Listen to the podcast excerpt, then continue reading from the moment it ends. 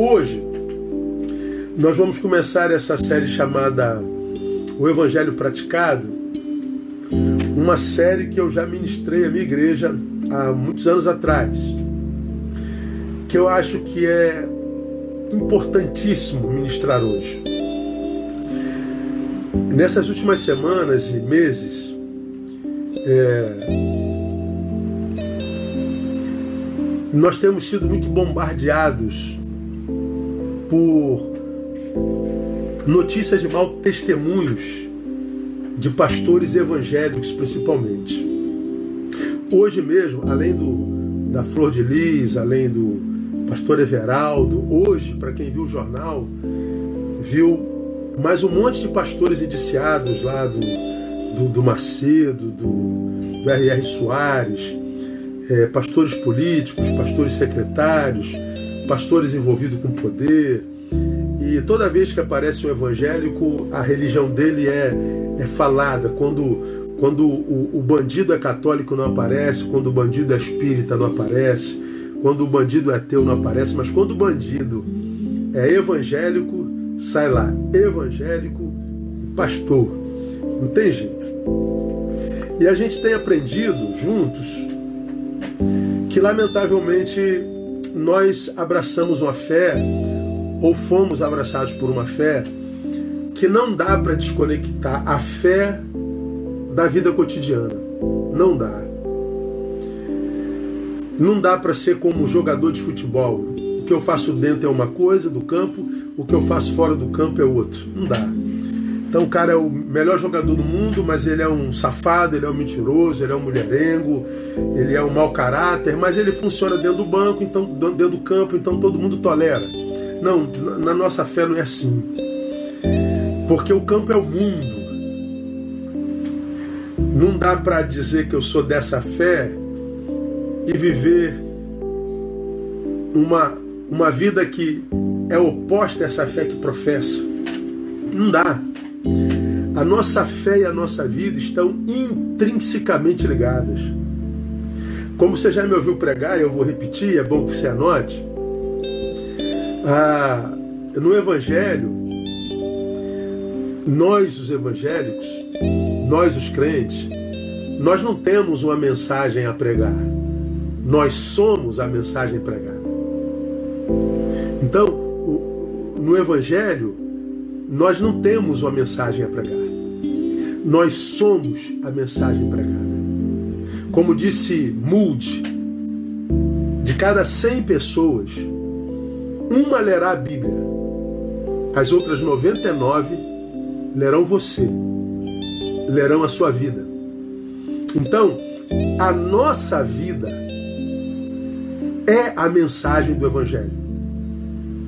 E essa mensagem do Evangelho pode ser uma, uma mensagem que atraia pessoas para o Evangelho, mas pode ser uma mensagem que afasta pessoas do Evangelho. Então a nossa fé pode ser atraente e a nossa fé pode ser repelente. A nossa vida pode ser atraente e a nossa vida pode ser repelente. E quando a gente vê uma sucessão de maus testemunhos, o que a gente vê é uma sucessão de mensagens que desconstroem na cabeça dos que nos leem a veracidade do Evangelho. Não adianta a gente dizer que Deus é amor se nós estamos brigando e odiando. Não adianta dizer que o amor ao dinheiro é a raiz de todos os males se a gente se vende por qualquer punhado de dinheiro. Não adianta. Não adianta a gente falar que é na comunhão que o Senhor ordena a bênção se a gente vive em litígio. Não adianta falar que, que, que nós fomos perdoados se a gente não perdoa quem nos feriu, quem nos magoou. Não adianta. Aí o que, que acontece? Por causa dos mensageiros que somos nós, o que nós vemos é uma geração quase inteira desistindo da mensagem. Por causa do mensageiro, as pessoas desistem da mensagem. Por quê? Porque a vida do mensageiro desconstrói a mensagem pregada pelo mensageiro. Por quê? Porque a sua vida está desconectada do seu discurso. Aí o que, que acontece? Quem nos lê acredita que o Evangelho é um discurso apenas, e não é. O Evangelho não é um discurso. Há quem acredite que o Evangelho é mais uma religião. Não é. Jesus não tinha em mente fundar uma religião, como eu disse no Stories antes dessa, dessa minha palavra, para competir com o judaísmo. Jesus, quando veio ao mundo, ele não tinha em mente construir uma religião para competir com o islamismo, com o hinduísmo, com as grandes religiões mundiais. O, o, o Evangelho o, não está competindo com nada nem ninguém, porque o Evangelho não era para ter se transformado numa religião. O Evangelho é o estilo de vida que Jesus esperava ser vivida por aqueles que foram alcançados por sua mensagem. Mas infelizmente o evangelho para a maioria é uma religião. A minha religião é evangélica, eu sou evangélico. E qual é o problema? O problema é que a grande maioria dos evangélicos não vivem o evangelho. Então nós temos dois tipos de evangélicos no mundo. Aquele que é evangélico porque simplesmente é membro de uma igreja evangélica que para mim é a grande maioria, e esses que são evangélicos só porque são membros de uma igreja evangélica, eles acabam sendo uma mensagem contrária ao evangelho. Por quê? Porque esse, esse tipo de evangélico é alguém que só mudou de religião, mas não mudou de caráter, não mudou o, o espírito com o qual caminha no mundo, não mudou o sentimento que o move, que é, sobre o qual ele existe. É só um religioso que mudou de religião. É alguém que debandou da religião original. Mas existe um outro tipo de evangélico, que é o evangélico que vive os princípios do evangelho. E pasme, para alguns de vocês é difícil ouvir o que eu vou dizer. Há muitos evangélicos, ou seja, gente que vive o evangelho, que não é da religião evangélica.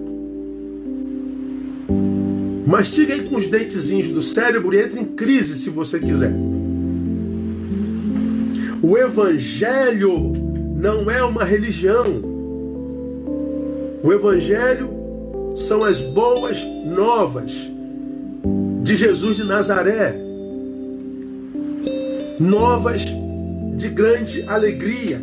Por que, que são novas de grande alegria? Porque é, é, o novo, é, o, é, é o novo estilo de vida, é nova, porque é nova vida em Cristo Jesus. Pelo que se alguém está em Cristo, ele é nova criatura, nova criação. Então ele vai viver uma nova vida, um novo estilo de vida, vai viver com outro princípio existencial. Ele vai ser movido por sentimentos antagônicos àqueles que uh, o moveu até o encontro com Jesus de Nazaré. Isso não tem nada a ver com religião. Não tem. Aí essa sucessão de escândalos, essa sucessão de maus testemunhos, essa sucessão de mau caratismo, essa sucessão de, de, de coisas escabrosas que a gente vê, vai fazendo com que a religião evangélica vá perdendo credibilidade cada vez mais. Pense comigo, você é evangélico como eu, você confia em evangélico? Mesmo nós temos dificuldade de crer evangélico, mesmo nós temos dificuldade de amar evangélicos, porque o que nós vemos hoje na vida dos evangélicos da religião evangélica quase nada tem a ver com o evangelho do Jesus Cristo da Bíblia Sagrada. Os evangélicos da religião evangélica vivem se digladiando, se ofendendo, se matando, se xingando, vociferando ódio com falso moralismo, acusando gente de pecado que ele mesmo comete, ou a, a, acusando gente que comete pecado diferente dos deles, mas ele peca do mesmo jeito. Dificilmente a gente vê os evangélicos da religião evangélica acolhendo o evangélico que pecou. Pelo contrário, quando o evangélico da religião evangélica peca, os evangélicos da religião evangélica apedrejam ele falso, canalha, nunca me, me, me, me enganou, sempre soube, não há misericórdia alguma. Mas os evangélicos do Evangelho geralmente acolhem esse evangélico que pecou. Geralmente, se não podem acolher, se abstêm de jogar pedra, de afundá-lo na lama do pecado. Ele é diferente. Então existem dois tipos de evangélicos no Brasil e no mundo para mim. O da religião evangélica, que quase nunca tem nada a ver com o evangelho de Jesus, e o evangelho, o evangélico que vive os princípios do evangelho porque nasceu de novo e que nem sempre está dentro da religião evangélica. Mas claro que existem muitos evangélicos dentro da religião evangélica também, não é? Então, nesses, nesses próximos dias que a gente vai passar junto, a gente vai falar sobre esse evangelho que eu acredito Jesus sonhou que cada um dos seus discípulos vivesse. E esse evangelho que Jesus sonhou que cada um dos seus discípulos vivesse, seria o evangelho que, sendo vivido, seria lido por terceiros, por terceiros, e os que lessem esse evangelho na vida do evangélico o atrairia a Jesus de Nazaré. Porque não tem como, irmão, me perdoe, descobrindo Jesus, não se apaixonar por ele. Não tem como, tendo contato com os princípios do Evangelho, não se apaixonar pelo Jesus do Evangelho.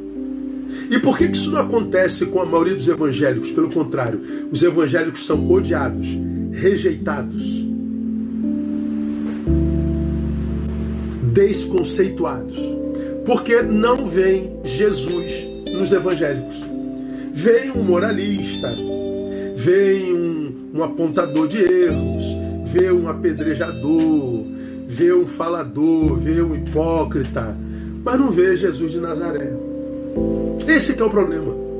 Agora, se ao olharem para nós encontrarem Jesus, não tem como não se apaixonar por Jesus de Nazaré. Aí hoje, o, o menino que mexe nas minhas redes colocou uma, uma frase minha dizendo: Quantas pessoas você já atraiu a Jesus de Nazaré com o estilo de vida que você vive? Se não atraiu, acha que isso quer dizer alguma coisa? Isso é autoanálise. Então, se a minha vida não atrai ninguém a Jesus, é possível que eu seja um evangélico da religião evangélica só. Mas não seja um evangélico que viva o evangelho.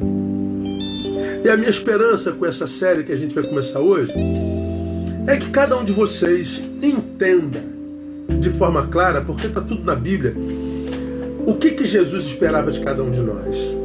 O que, que Jesus esperava ver manifesto na vida dos seus discípulos para além da religião, para além do templo, para além da liturgia, para além da doutrina. Vocês acham mesmo que Jesus queria só que a gente mudasse de religião? Vocês acham mesmo que quando Jesus se deu por nós e o Evangelho nos foi revelado, você acha mesmo que Jesus queria que nós fôssemos uma performance é, indumentária? Você acha mesmo que Jesus queria que nós decorássemos doutrinas e praticássemos essa doutrina como quem aprendeu de cor? Vocês acham mesmo que o que Jesus queria é que nós nos reuníssemos só para cantar umas musiquinhas para Ele? Apenas? Vocês acham que é só isso que Ele queria? Não é. Não é. Jesus queria muito mais. Jesus queria que nós fôssemos sal da terra. Não é sal da igreja, é da terra, gente. É do planeta. O sal é o que dá sabor. O sal é o que preserva. O sal é o que dá sede. Quando a gente consome sal, a gente quer água. Então, quando nós fôssemos consumidos pelo mundo, essa gente ia querer beber da água que é Jesus. Isso é ser sal. Ele diz que nós somos a luz do mundo. Ou seja, nós possibilitaríamos vida em abundância, porque nas trevas a gente vive tateando. Quando a gente está em trevas, acaba a luz da nossa casa, a gente dá canelada na, na, na, mesinha do centro. E essa mesinha do centro da sala está ali há 20 anos. A gente sabe que ela está ali há 20 anos, mas quando acaba a luz, ainda assim a gente dá canelada nela e a gente se machuca dentro de casa. Jesus, quando disse: Vós sois a luz do mundo, nós iríamos possibilitar a vida e nós íamos, portanto, interceptar a ação das trevas ou seja, aquele que mataria, roubaria, destruiria, ia perder, perder poder de, de, de guerra, poder de destruição e de morte. Nós interceptaríamos a ação do inimigo. Mas infelizmente, o Deus desse século trabalha livremente. Ele mata, ele rouba, ele destrói com muita facilidade. Por quê? Porque o sal não salga e a luz não ilumina. E nós estamos crescendo em número no Brasil como nunca antes. Mas o número de quê? Evangélicos da religião evangélica e não evangélicos que vivem o princípio do evangelho. Bom, nós vamos tomar por base o livro de Hebreus. E eu falei no Stories que eu ia estudar o livro de Hebreus. Na verdade, eu não vou estudar o livro de Hebreus. Eu vou passar por ele hoje rapidinho, fazendo resumo, mas nós vamos estudar tão somente por algumas semanas o capítulo 13, o último capítulo de Hebreus. O livro de Hebreus, para mim, é o maior tratado cristológico da Bíblia Sagrada. Não é um livro fácil, por isso pouco pregado, por isso pouco estudado, mas absurdamente necessário. É um livro que, que revela Cristo como poucos na Bíblia Sagrada. Para mim é o maior tratado cristológico da Bíblia Sagrada. Então deixa eu rapidamente, para não ficar chato e vocês não terem sono, situar vocês um pouquinho a respeito desse livro de Hebreus. O livro de Hebreus ele data de 64 a 67 antes de Cristo. Ah, ah, depois de Cristo, evidentemente, claro, antes de Cristo. BC. Esse livro, ele não tem um autor definido. Há quem diga que foi Paulo, mas há provas cabais que não, não foi Paulo, há quem diga que foi Lucas. Nós não sabemos o autor do livro de Hebreus de fato e de verdade. O que nós sabemos? Que o livro de Hebreus é, tem os judeus convertidos ao cristianismo como destinatários. Então foi uma carta, foi um livro escrito para aqueles cristãos oriundos do judaísmo, para aqueles cristãos que são oriundos dessa fé que dominava o tempo de Jesus de Nazaré. É uma carta que visava fortalecê-los, que é, é, é, visava esclarecer algumas questões dessa nova fé em Cristo Jesus, porque vocês sabem que há uma ala do judaísmo, e a grande parte dela, que não reconhecem Jesus como Messias até hoje. Os judeus tradicionais não veem em Jesus aquele Messias prometido pelos profetas e sobre o qual a Bíblia fala desde Gênesis 3,15. Os judeus não reconhecem Jesus como o enviado de Deus. Mas, a despeito deles não reconhecerem até hoje, a gente sabe que desde o tempo de Jesus, milhares e milhares de judeus o reconheceram como Senhor. Só que deixar a religião judaica para acreditar num Jesus que grande parte dos judeus não acreditava, era romper com família, romper com cultura, romper com amizade, romper com, com, com um monte de coisas. Então, esses judeus que eram convertidos dos judaísmos, eles acabam se isolando da, muitas vezes da própria família, da própria sociedade, perdiam trabalho, eles ficavam ao léu essa carta é escrita para fortalecer a fé dos judeus. Judeus que, porque depois da conversão foram abandonados pelos seus, perderam sua renda, foram discriminados sociologicamente, tiveram um prejuízo sociológico existencial muito grande. Eles, por causa desse prejuízo, muitos deles estavam retornando para a fé judaica. Então esse livro, ele veio para fortalecer a fé dos judeus convertidos ao cristianismo. Como o assunto do livro é a supremacia de Cristo e o cuidado com a apostasia, porque esse é o assunto principal do livro. Falar da supremacia de Cristo ante a lei, a supremacia de Cristo ante a profecia, e falando da supremacia de Cristo ante a lei e a profecia, que eram a Bíblia dos judeus e ainda é até hoje, evitar a apostasia desses crentes, desses judeus convertidos ao cristianismo. Que apostasia? Apostasia para o mundo? Não, apostasia do cristianismo para a religi religião. Ou seja, para o judaísmo. Cristãos que abraçaram a fé em Jesus estavam apostatando da fé, voltando para o judaísmo. Alguns pensadores julgam que o livro foi escrito, sim, para judeus convertidos, a maior parte dele.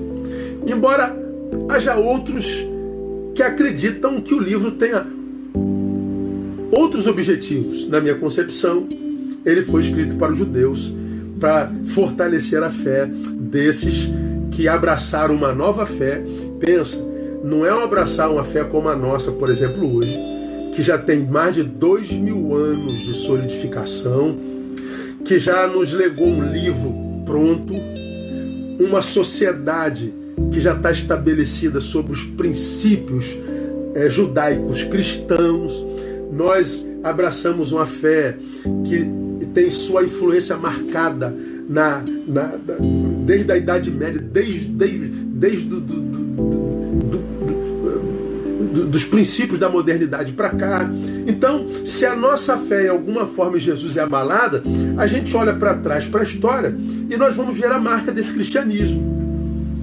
Como, como aquele que deu origem ao que a gente conhece como direito hoje, todo direito que a gente conhece hoje é baseado na Bíblia Sagrada a, a religião que mais influenciou a sociedade moderna, as maiores universidades do planeta são herança do cristianismo, a, a, a religião que mais influenciou a ciência, a religião que, que mais é, letrou, deu capacidade para ler para a história dos homens. Então o cristianismo ele está absolutamente tatuado na história dos homens. Então, acreditar no cristianismo hoje é fácil. Agora você pensa naquele tempo, Jesus aparece, filho de Dona Maria do seu Zé, filho de uma mãe solteira, filho de uma mãe de uma família muito humilde, filho de, de um carpinteiro, de alguém sem relevância social, pensa em alguém que cresceu com você jogando bola na rua, agora diz que é o Cristo. Não é assim, não é verdade? Era muito difícil abraçar a fé em Jesus de Nazaré.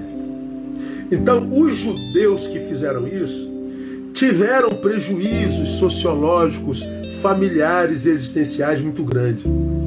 Essa carta foi escrita para eles na minha concepção. Reforçar a fé deles e evitar a apostasia. A ênfase do livro é contra a apostasia. Lembrando, não para o mundo, mas para a religiosidade. Lembra que o judaísmo era uma religião absolutamente litúrgica. Ela era cheia de, de, de, de leis baseadas sobre o Pentateuco, normas.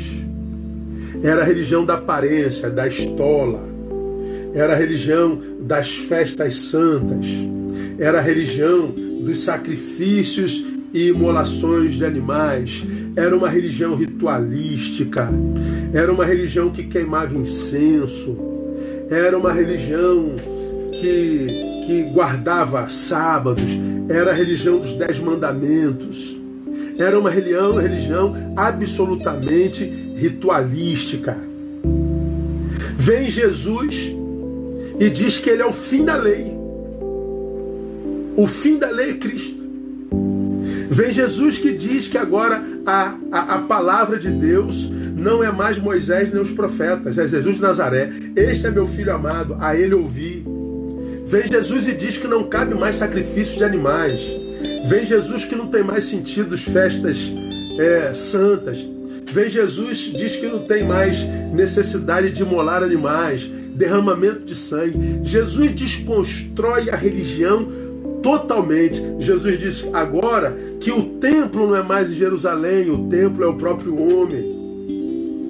Vem Jesus e diz que não habita mais em templos feitos por mãos humanas, mas em templos feitos por suas próprias mãos. Jesus desconstrói todo o rito de uma religião e fazendo isso ele desconstrói o rito, o rito de uma sociedade inteira. Não era fácil seguir a Jesus naquela época.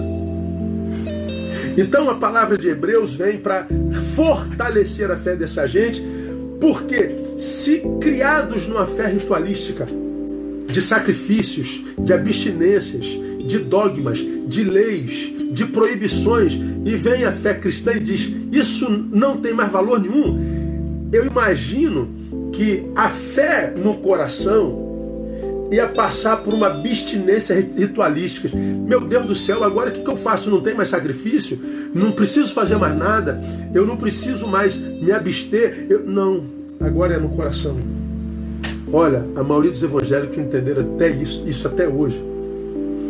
Alguns de nós ainda acham que precisa sacrificar. Alguns de nós ainda acham que tem que cuidar. Existem roupas sagradas. Alguns de nós ainda acham que existem geografias sagradas. Tem gente que ainda acredita que o monte é mais sagrado que o quarto. Tem gente que acredita que a gravata é mais santa do que a camiseta. Tem gente que acredita que existe uma linguagem cristã.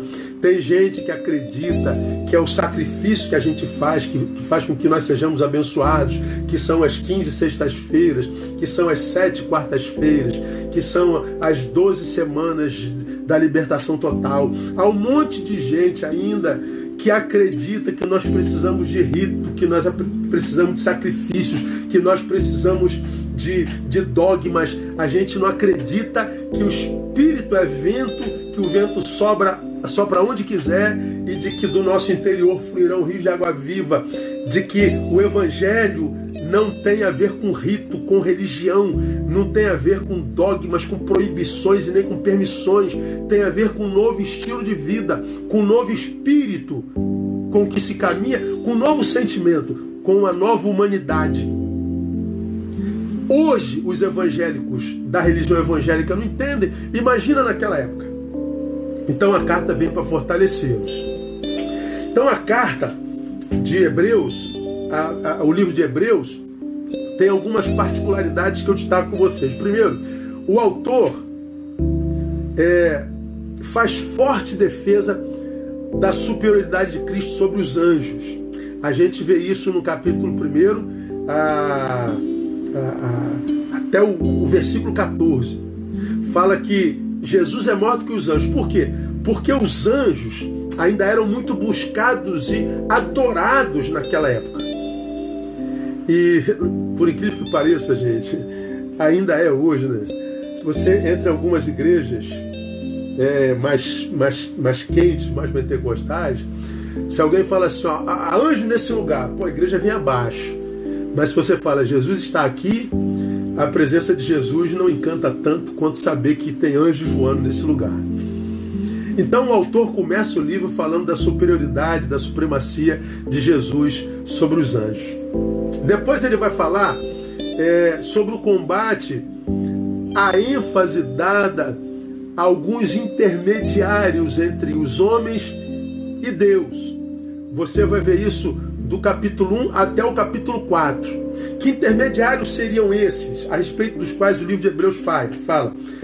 Um deles eram os anjos, que os anjos eram esse intermediário. Não é mais, agora é Jesus. Estão falando sobre isso lá muito claro. Eles acreditavam que o sumo sacerdote ainda era o intermediário entre os homens e Deus.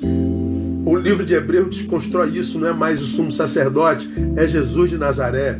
Há muitos que ainda acreditavam que a lei de Moisés deveria ser ainda obedecida. Moisés era intercessor. O livro de Hebreus constrói isso. É Jesus de Nazaré. É por isso que eu falo que o livro de Hebreus é o maior tratado cristológico da Bíblia Sagrada. Vai anotando isso aí. Então, a gente vê isso muito claramente. E um outro intercessor seriam sacrifícios. E o texto diz que não é. Aí, esse texto lá no capítulo 4 vai falar que Cristo é o único caminho para Deus. Não existe outro. O texto é muito claro disso lá. A terceira coisa que a gente vê nesse livro, entre os capítulos 5 e 10, depois você vê isso de novo, é o combate às práticas ritualísticas. Por exemplo, alguns judeus convertidos, você vê isso no livro de Atos, também no livro de Gálatas, achavam que os cristãos convertidos tinham que se circuncidar. Você deve conhecer essa história, né? E, e, e, o autor de Hebreus diz: não, Paulo teve o mesmo problema na igreja da Galáxia, da Galácia. Os cristãos precisam se, se, se circuncidar como os judeus fazem. Paulo, de jeito nenhum. Porque o evangelho não é só para judeu, o evangelho não é só para grego, o evangelho não é só para bárbaros, o evangelho não é, só para citas, é para judeu, bárbaro, cita, medos, é para todo ser vivente, é para todo aquele que nasce de novo. Então, não há necessidade de se cumprir ritos, rituais religiosos depois de Jesus de Nazaré. Ou seja, se eu era daquela religião e conhecer Jesus, passei pelo novo nascimento, eu não preciso trazer nada daquela região para jungir com essa nova fé. Isso se chamava sincretismo. A junção de outras religiões com a fé cristã. Isso acontece até hoje e de forma muito clara e repetitiva na religião evangélica, lamentavelmente. E aí você vai ver, nesses capítulos de 5 a 10, o autor de Hebreus condenando a prática ritualística é, inserida no cristianismo. Vai falar sobre o sumo, sumo sacerdote, vocês vão ver isso. Ah, vai falar sobre o ritual como, como é, é, não tendo supremacia sobre reflexão. Paulo, o, o, autor de Hebreus, no capítulo 6, fala muito bem sobre isso. O ritual não tem mais supremacia sobre a reflexão, porque o Evangelho agora está no nosso coração, na nossa mente. Ele é força propulsora, ele é o que determina a nossa jornada. Então, nós vemos isso lá até o capítulo 10. No capítulo 11, que é um dos capítulos mais conhecidos da Bíblia Sagrada, o autor lhes fala do que de fato move Deus e nos adequa à sua vontade. No capítulo 11, ele fala de quê? Fala de fé. Não é mais meu sacrifício, não é o animalzinho que a gente mata, não é o corte que a gente faz na pele, não é a subida no morro para buscar a face do Senhor, não é mais a abstinência de alimentos, não é pela fé. Aí, o autor descreve num capítulo inteirinho o que desde Moisés até é, Jesus de Nazaré, alguns servos de Deus fizeram pela fé. E ele fala: sem fé é impossível agradar a Deus. Você pode cumprir ritos, você pode sacrificar animais, você pode verter sangue, você pode se abster, mas se você não tiver fé, você não vai agradar a Deus.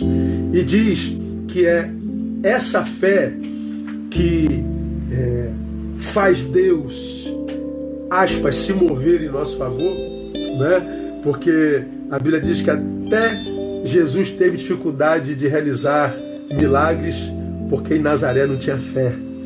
É, sem fé fica difícil até para Deus, mas a fé cria a ambiência divina onde Deus se manifesta. E quando essa ambiência divina é criada pela fé e Deus não se manifesta, essa mesma ambiência criada pela fé faz com que nós nos adequemos à vontade de Deus. Quando nós oramos ao Senhor, nós oramos pedindo a Deus que Ele faça a nossa vontade. É como se nós orássemos assim: Deus cura os enfermos pela Covid. Ora, a gente está dizendo qual é a nossa vontade: que ele cure os que estão enfermos. Mas quando o enfermo morre, significa dizer que não foi da vontade dele curar. Para que, que serve a fé? Para que eu me adeque à vontade dele. De um lado, ele pode realizar a minha vontade, se for a dele também. Por outro lado, ele faz com que, pela fé, eu me adeque à vontade dele, quando a vontade dele não é a minha. De modo que, como eu digo, para que o milagre aconteça, é necessário muita fé. Porém, maior fé é necessário para quando o milagre não acontece. Porque o milagre não acontece sempre. Então o autor de Hebreus está ensinando como que o evangelho trabalha em nós, nos capacitando para a vitória e para a derrota. Vitória e derrota para nós é a mesma coisa.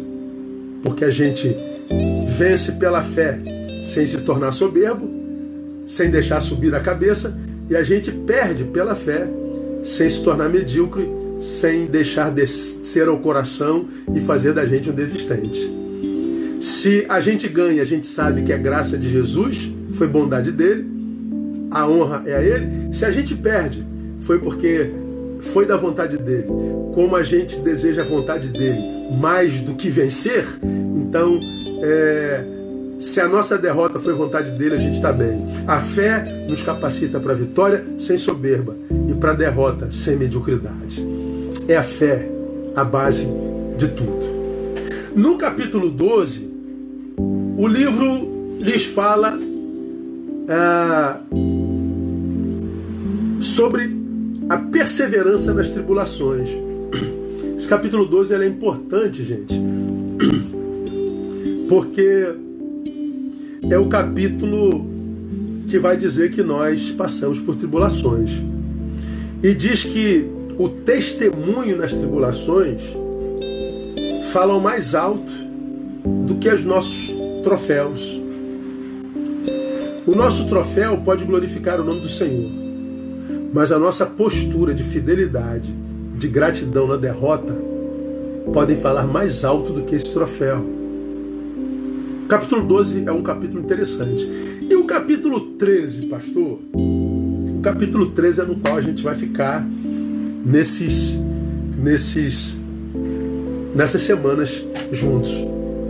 O capítulo 13 é o capítulo no qual, ao meu ver, o, o, o autor esmiuça, individualiza, revela o que eu entendo como sendo o evangelho em prática. Depois que ele prepara os judeus que se converteram para deixar a velha vida, ou seja, o judaísmo, para se libertar das práticas anteriores, para se libertar dos antigos interlocutores, intercessores, como anjo, sumo sacerdote Moisés, quando os livra da religião ritualística, performática, dos sacrifícios, dos dogmas, das roupagens e das festas sagradas.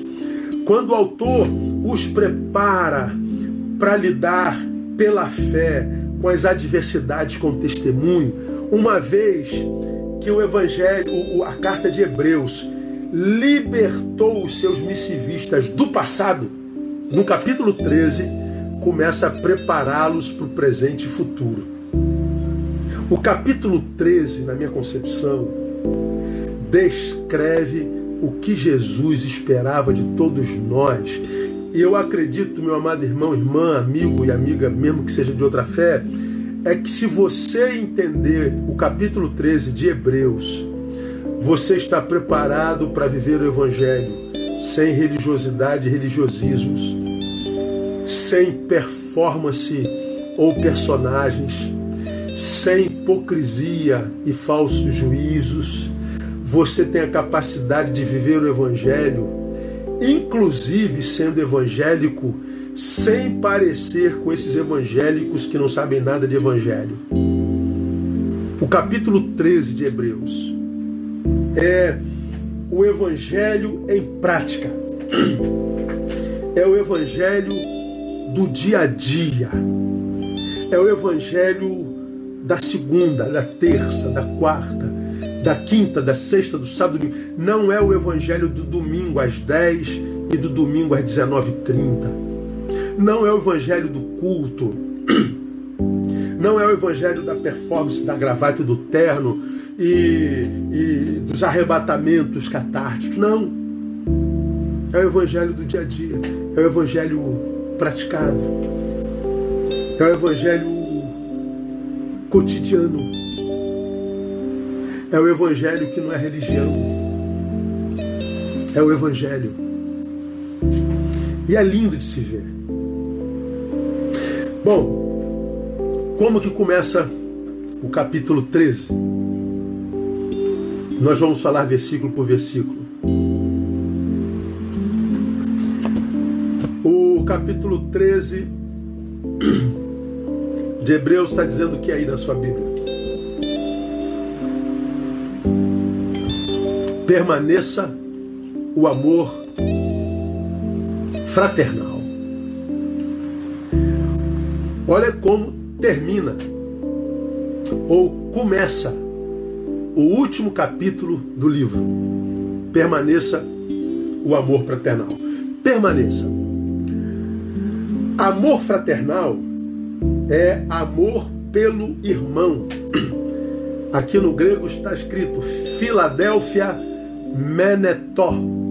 Filadélfia Menetó. Filadélfia é uma palavra composta. Filém, amar, mais adelfos. Filém, amar, adelfos, irmão. O texto, portanto, diz que o amor ao irmão é o que conta no final. Olha que coisa interessante, irmão. O livro de Hebreus exalta a supremacia de Cristo sobre os anjos, sobre o sumo sacerdote, sobre Moisés, sobre a profecia. Exorta contra a apostasia, seja para a religiosidade ou para o mundo cita Moisés como ícone da nossa fé, fala da figura mítica de Melquisedeque para quem Abraão deu dízimo. O livro de Hebreus fala sobre o descanso eterno, quem entra no descanso de Deus, quem não entra no descanso de Deus. O livro de Hebreus nos revela a galeria da fé e retrata os mais importantes icônicos personagens da Bíblia Sagrada e no final diz o seguinte: se vocês forem daqueles seres humanos que não conseguem decorar tudo que a Bíblia ensina, se vocês não forem como aqueles filósofos cabeções que sabe quem disse o que desde todos os séculos, mas você é daqueles que não conseguiram gravar tudo que o autor de Hebreus ensinou. Você não conseguiu decorar esse tratado cristológico. Você não entendeu o que é, que é descanso no Senhor. Você não entendeu o que, que é uma religião ritualística. Você que não entendeu ou decorou tudo que eu escrevi no livro de Hebreus, ele está dizendo: não tem problema, o que tem que permanecer no final é o amor permaneça o amor fraternal. O que o autor de Hebreus está dizendo, irmãos, é: eu não quero que vocês decorem tudo que eu disse, porque ninguém consegue decorar tudo, ninguém consegue aprender tudo, ninguém consegue mentalizar tudo. Não tem problema. O que tem que permanecer no final é o amor. Grave o que eu vou te dizer. O que conta no final não é o quanto eu sei, nem o quanto eu fiz. O que conta no final é o quanto eu amei. Vou repetir: o que conta no final não é o quanto eu sei, nem o quanto eu fiz. O que conta no final é o quanto eu amei. Quando eu e você estivermos diante do sumo juiz, quando ele vier julgar a nossa vida, ele não vai perguntar quanto que você sabe de Bíblia, quanto que você sabe de teologia, quanto que você fez para mim. Não, ele vai perguntar quanto que você amou, Neil. Ele vai pôr na balança o quanto que eu amei o meu irmão. Por isso, irmãos, eu acho que o céu vai ser um lugar de grande decepção. Nós vamos procurar no céu os grandes teólogos, os grandes ícones da fé evangélica, os grandes e famosos pregadores da, da, das várias teologias que existem, e nós não vamos achá-los, muitos deles lá. Porque sabiam muito, mas amaram pouco. Eram homens de pedra, homens de gelo, mulheres de pedra empedernidos, homens que estavam discutindo doutrina, religião, credo, teologia, mas não foram aptos no amor ao próximo. Filadélfia, Menetó. Viver o Evangelho é, sobretudo, ser capacitado para amar ao irmão. A Bíblia diz que a gente deve dividir a carga uns dos outros e assim nós teremos cumprido a lei de Cristo.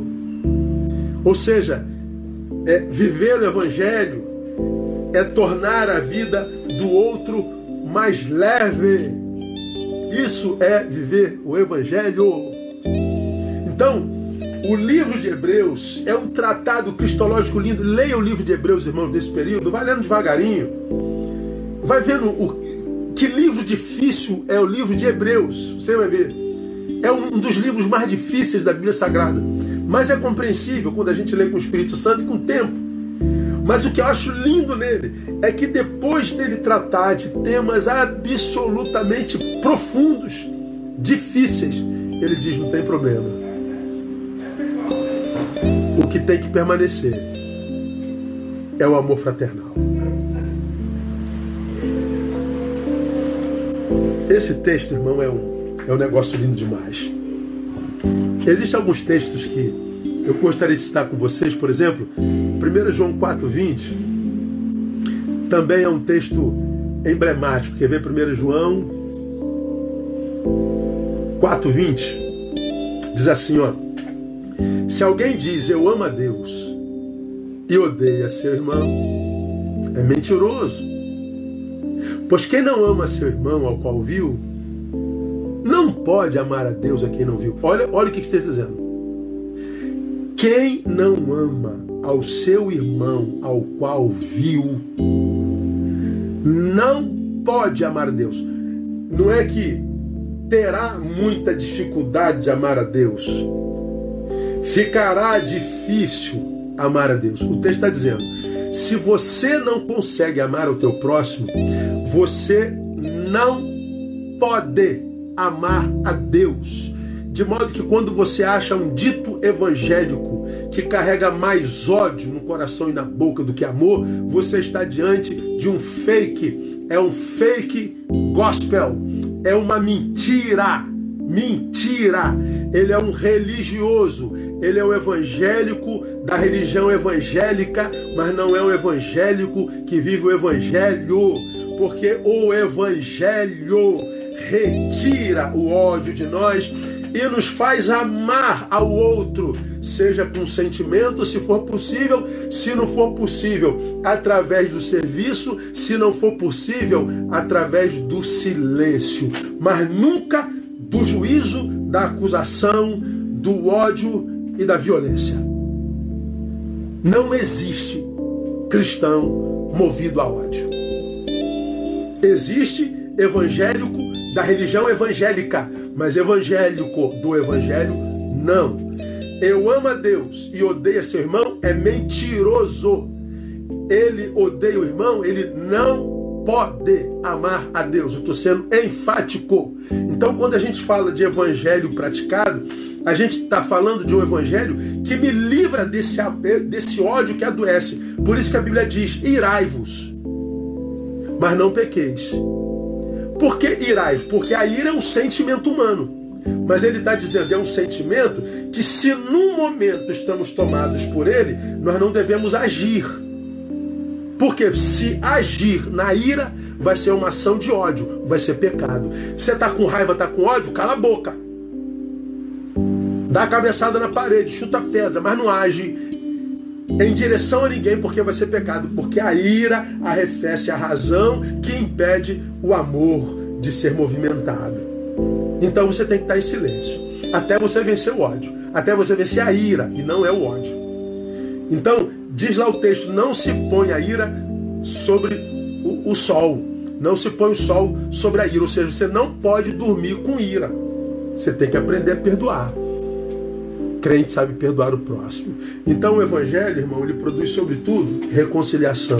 Desculpa, eu não acredito no Evangelho de grande parte dos evangélicos do Brasil, porque a grande parte dos evangélicos do Brasil são litigiosos. É gente que odeia, é gente que apedreja impiedosamente. Eu não posso crer. Bom, eu vou ter que ficar por aqui. Eu sei que dá uma vontade da gente continuar. Vou abrir aqui os, os comentários por dois minutinhos. Mas eu vou ter que parar aqui. Falta dois minutos. Eu não quero passar de uma hora. Eu volto na quinta-feira para a gente continuar esse papo. Mas guarda isso que eu lhe disse. Ah, praticar o Evangelho é ter restaurado a capacidade de amar. Se nós vivemos de forma tão polarizada, tão odiosa, tão cheia de mágoa, é porque a gente não está vivendo o Evangelho de Jesus, a gente está vivendo o Evangelho dos evangélicos, que não é a mesma coisa. E a minha oração é que você consiga viver o Evangelho de Jesus, irmão. O Evangelho de Jesus. Ele vai restaurar sua capacidade de amar. Ok? Foi abençoado? Por favor, compartilha isso aí. Não fica com você não. Não seja só o destinatário da bênção. Seja o canal. Indica. Manda direct. Faça stories. Indica isso aí. E deixe que pessoas ouçam isso. Amanhã, ouve de novo. Ouve devagar. Bota no Spotify. Deixa Deus falar com você mais uma vez. A gente volta na quinta-feira, às 10 horas dando continuidade a esse primeiro tópico, porque uma horinha passou muito rapidinho, não é verdade? Então, daqui a pouquinho, esse estudo vai estar lá no meu canal do YouTube e vai estar com o tema Evangelho Praticado. Que Deus abençoe vocês com toda sorte de bem, com toda sorte de bênção e lhes dê a graça de viver esse Evangelho para além do templo, para além da liturgia, para além do discurso que esse evangelho seja a vida praticada por cada um de vocês, no nome de Jesus, porque o mundo precisa de evangélicos que vivam o evangélico. Vivam o evangelho. Beijo! Que essa semana seja uma semana de muito boas notícias. Até quinta.